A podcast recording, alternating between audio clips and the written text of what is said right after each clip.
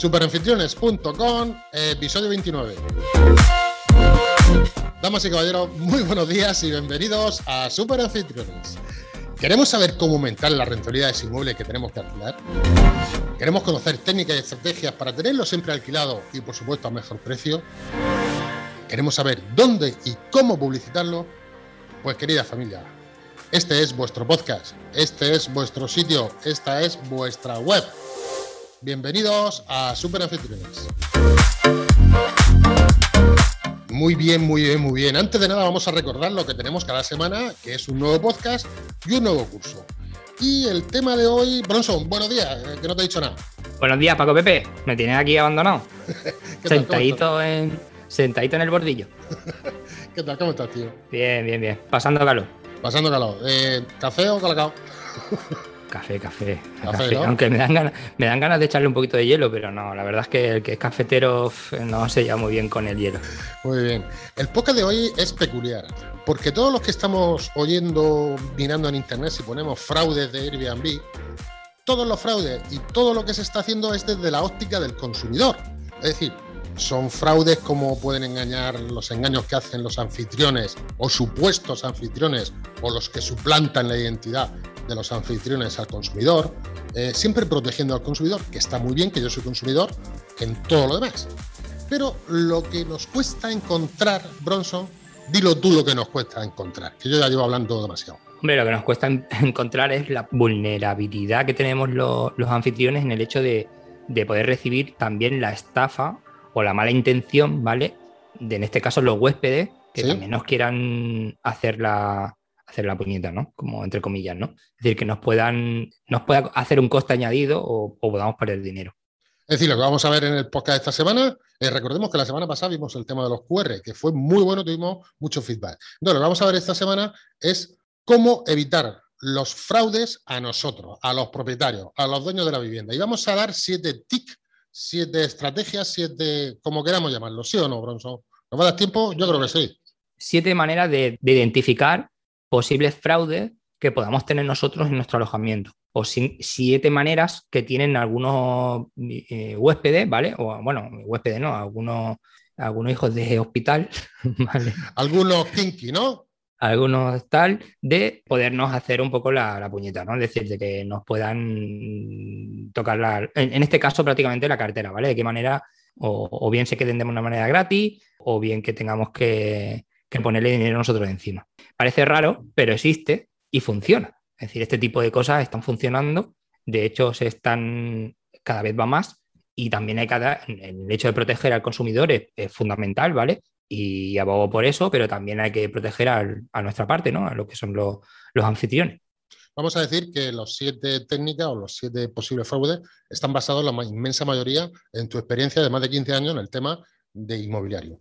Empieza por el primero, Bronson que no sé cuál es. Bueno, el primero no es el más típico, pero uno que funciona y que te la, y que te la cuelan, es que, mm, que recibimos la transferencia o recibimos el dinero de otra persona que no es quien se aloja. A ver, con detalle. Con detalle, pues es lo típico que te dicen, no, es que esto es, yo soy fulanito, que es el que te hace la transferencia, pero se va a alojar menganito, ¿vale? No sé si me explico bien. Totalmente. Paga una persona, pero se aloja otra.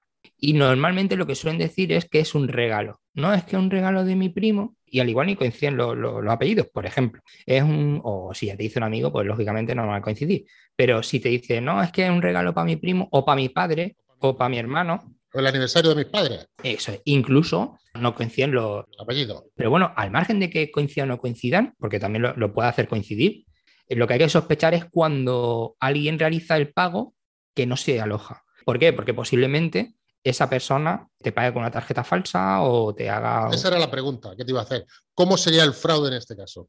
Pues que la persona que está pagando no es consciente del pago. Es decir, puede ser, el origen puede ser ilícito, ¿vale? Porque tenga una tarjeta o tenga clonada la tarjeta o cualquier cosa de esa. Que el método de pago sea ilícito, ¿no? Claro. Vale.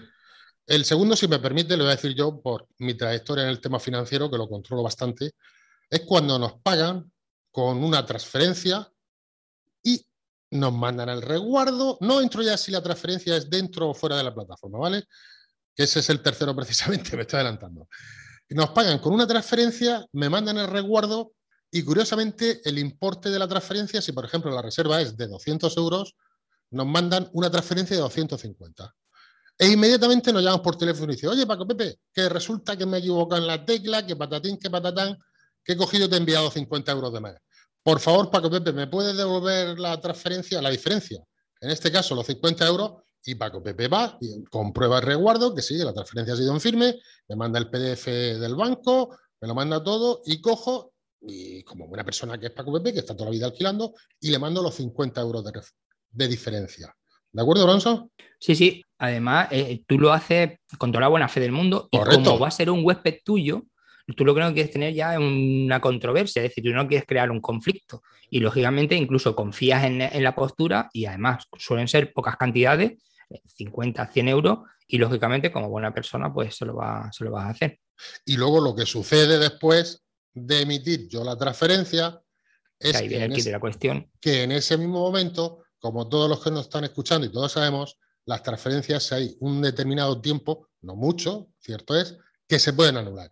Así es. Es decir, que no, es, no estamos diciendo que la transferencia sea falsa. Correcto. La transferencia es, es positiva.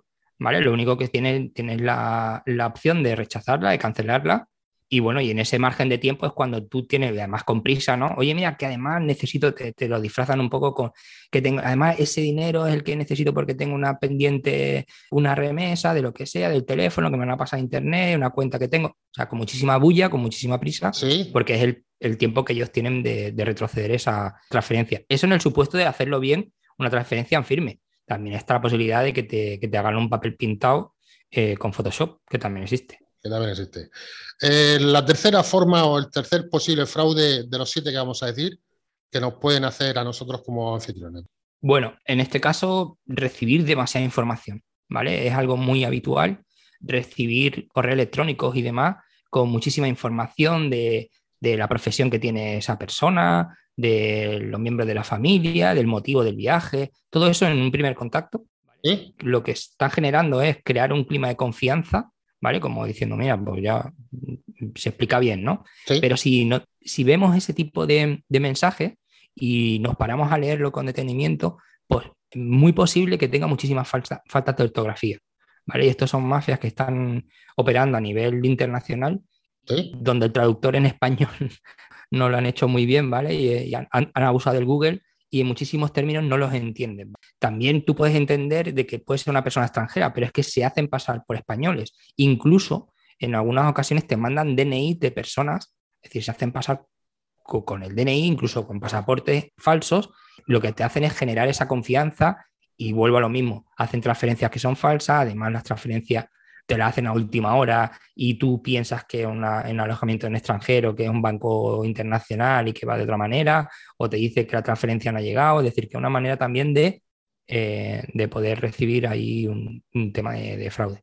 Es decir, al principio nos cautivan con esta información. Que con demasiada información. Sí, efectivamente. Esa información incluso puede llevar falta de ortografía, como tú bien dices o no, pero el tema es que nos cautivan y después cogen y nos aplican alguna de las dos anteriores que acabamos de decir. Y las que diremos después también.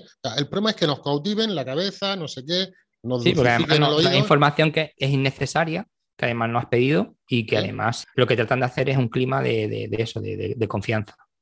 Bueno, son, dinos el cuarto posible fraude que podemos encontrar o que podemos encontrarnos como anfitriones en el tema este del alquiler turístico y el alquiler vacacional. El cuarto de los siete, venga, tírale. Eh, el que tú has dicho, es decir, va en base a eso, pero le añadiría un poco más, es decir, pagar a última hora. Es decir, una reserva de última hora. La reserva de última hora de, hoy para hoy y te envío la, transferencia eh, realizada, pero retrocedida, lo que hemos hablado antes, pero de una manera diferente. Es decir, yo te estoy alquilando hoy, ¿vale? Yo miro lo que, lo que hay disponible, me meto dentro, me puedo llegar a meter dentro, porque yo vengo con mi transferencia, yo vengo con mi papel que está hecho, te lo imprimo y te lo doy a la entrada. Mira, aquí tienes la transferencia. Entro, pero cuando estoy dentro, pues retrocedo la transferencia. Ya estoy dentro. Entonces Bronson en este caso coge el tío con todo el morro, se esclafa allí en nuestra, en nuestra casa y con una transferencia falsa anulada. Y claro, como el alojamiento va a ser de, de 24 a 48 horas, claro, y el tío... Suelen ser estancias cortas. Te llega un fin de semana y te dice, mira, calculo del viernes y sábado. Y te alquilo el viernes, te hago la transferencia el viernes, tú tranquilo que el viernes eh, te ha hecho la transferencia Te lo hace además fuera de la plataforma, porque si no tendría que hacer el ah. pago a través de la, de la, plataforma y te lo hace. Muy bueno ese punto. Incluso te paga más, o tú por lo menos cobras más, porque dices, bueno, pues si lo haces fuera de la plataforma no tengo que pagar la comisión, pero por otro lado te estás perjudicando porque la estancia va a ser gratuita. Sí, tú cuando te des cuenta, ya el tío no está. Oh, Sí, te va adulando, te va diciendo, oye, pues yo lo he hecho, que tienes justificantes, si no te ha llegado, con tu banco, como es fin de semana, el banco está cerrado, no puedes hablar con mm. nadie, que le da la moto. Hoy no tengo acceso al banco, no soy una persona que estoy todo el día en internet que entro en mis cuentas, sino que no tengo aplicación, yo soy de los que mete la tarjeta y miro y tal. Y en este caso, pues, pues la estancia. Esto es muy habitual, ¿eh? Sí. Sí, sí. Además, es, es práctica habitual y en este verano ha sido también esta y la próxima. Bronson, te he dicho que iban a ser siete, pero ¿qué te parece si dejamos las tres que nos quedan para los que se suscriban a la newsletter de Superanfitriones y se la enviamos por, por email? ¿O cómo lo ves? Hombre, la verdad es que. Eh, Digo, tengo que ponerme la vacuna, Bronson. Ya, ya, ya, pero la, cuarta dosis será, porque vamos, pero nos va a dejar a todos aquí con, las tres más importantes, que son las que han estado de moda este verano, que, además aquí en la zona de Cádiz se ha hecho práctica habitual. Sí. De hecho, aquí, sí, sí, además la, quinta es muy buena y esa sí que hay que saberla. Así que animo a todos que se suscriban, eh, fácil. Venga. O se suscriban a newsletter o, y verán el post en, en nuestro blog. Ahí dejaremos las siete. Las newsletters, como todos sabemos, es totalmente gratis. Y bueno, y si quieren suscribirse a todos los cursos que tenemos en Super Anfitriones sin compromiso de permanencia, Bronson, suscribirse sin compromiso de permanencia, la culpa la tiene 10 euros al mes. Bronson, eh, nos vemos la semana que viene o, nos vemos ahora haciendo el curso este que tenemos pendiente del código QR, que lo dijimos la semana pasada y todavía tenemos que amplificarlo, ¿verdad que sí? Sí, sí, nos podemos ver ahí o en el de gestión de conflictos que estamos preparando o el de las quejas o el de reclamaciones, es decir, que que vamos a ir añadiendo temas y añadiendo cursos en, nuestra plataforma de superanfitriones.com. La semana pasada dije que me encantaba el curso que hicimos de seguridad en nuestro alojamiento turístico. Pues tengo que decir que he vuelto a ver esta semana el curso de ecología, de hacer un alojamiento turístico sostenible. De Marjorie. De Marjorie. Tengo que felicitar a Marjorie bueno, y a ti también, porque tú también tuviste algo que ver. Sí, sí, pero bueno, el, mérito es suyo, sin duda. Me encantó, me encantó el curso de sostenibilidad de alojamiento turístico. Por eso, nos vemos en menos, ¿vale? Venga, un saludo, buena reserva. Venga, hasta luego. Hasta luego.